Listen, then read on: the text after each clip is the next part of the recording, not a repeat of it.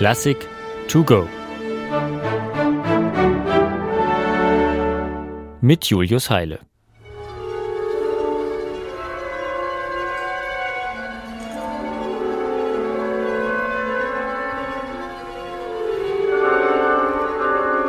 Herrje, was für eine schrecklich schiefe Musik. Hört sich ja an wie zwei Dutzend hungrige Schafe auf dem Weg zum Stall.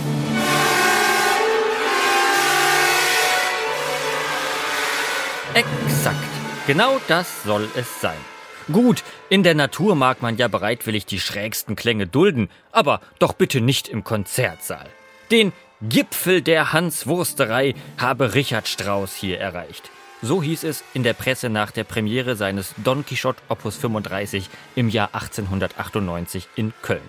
Und der 33-jährige Strauß konterte frech, sein Werk sei doch nicht zuletzt eine recht lustige Vorführung aller Schafsköpfe, dies aber nicht gemerkt, sondern noch darüber gelacht haben.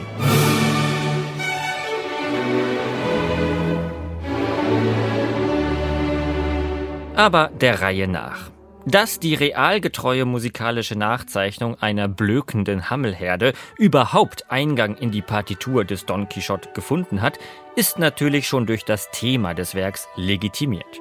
Es geht um den vielleicht größten Schafskopf der Weltliteratur, wie ihn Miguel de Cervantes beschrieben hat, um den spanischen Landadligen Alonso Quijano, der über der Lektüre unzähliger Ritterromane den Bezug zur Realität verliert und irgendwann selbst zu imaginären Abenteuern aufbricht.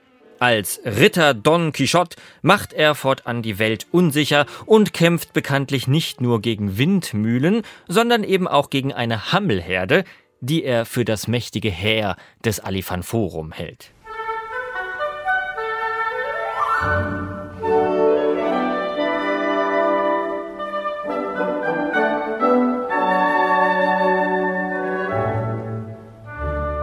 Richard Strauss hat dem Ritter von der traurigen Gestalt sein wohl kühnstes Orchesterwerk gewidmet.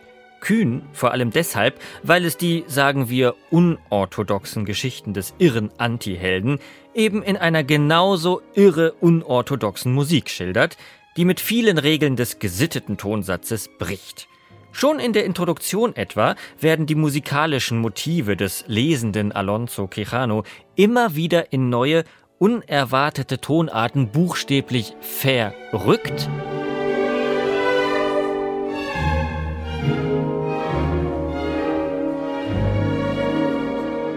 Bis der gute Mann vollends den Verstand verliert und hörbar überschnappt.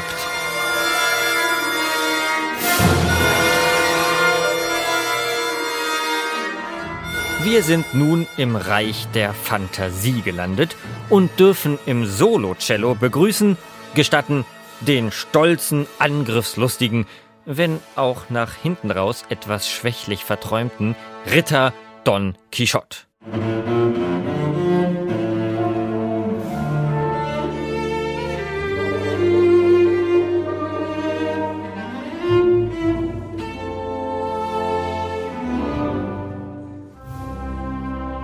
Stets begleitet von seinem eher geschwätzigen Gefolgsmann Sancho Panza in der Solobratsche.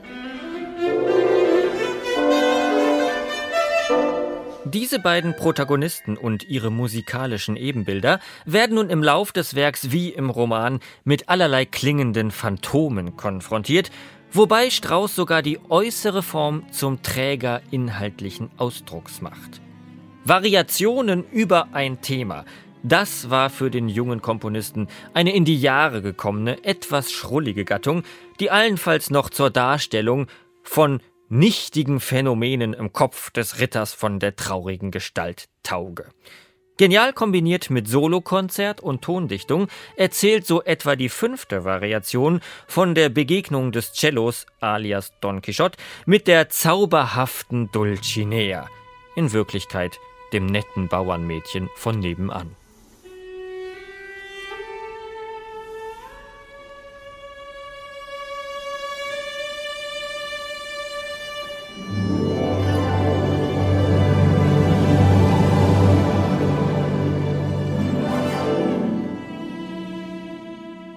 In der siebten Variation beispielsweise geht es dann wiederum mit Hilfe einer Windmaschine im Orchester auf zum Ritt durch die Luft.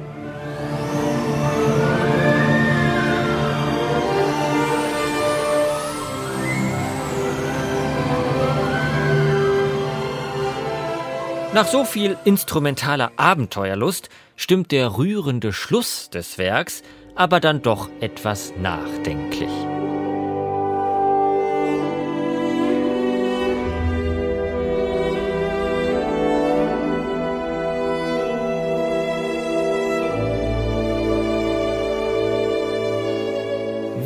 Es doch bei Cervantes über Don Quixote? Ob er ein Narr oder ein Weiser war, das ist nicht klar.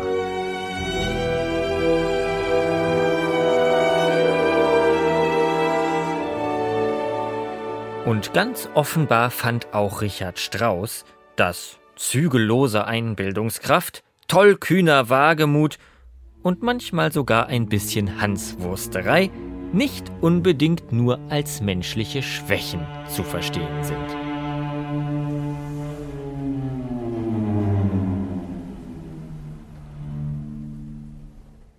Eine digitale Werkeinführung des Norddeutschen Rundfunks. Weitere Folgen finden Sie unter ndr.de-classic to go.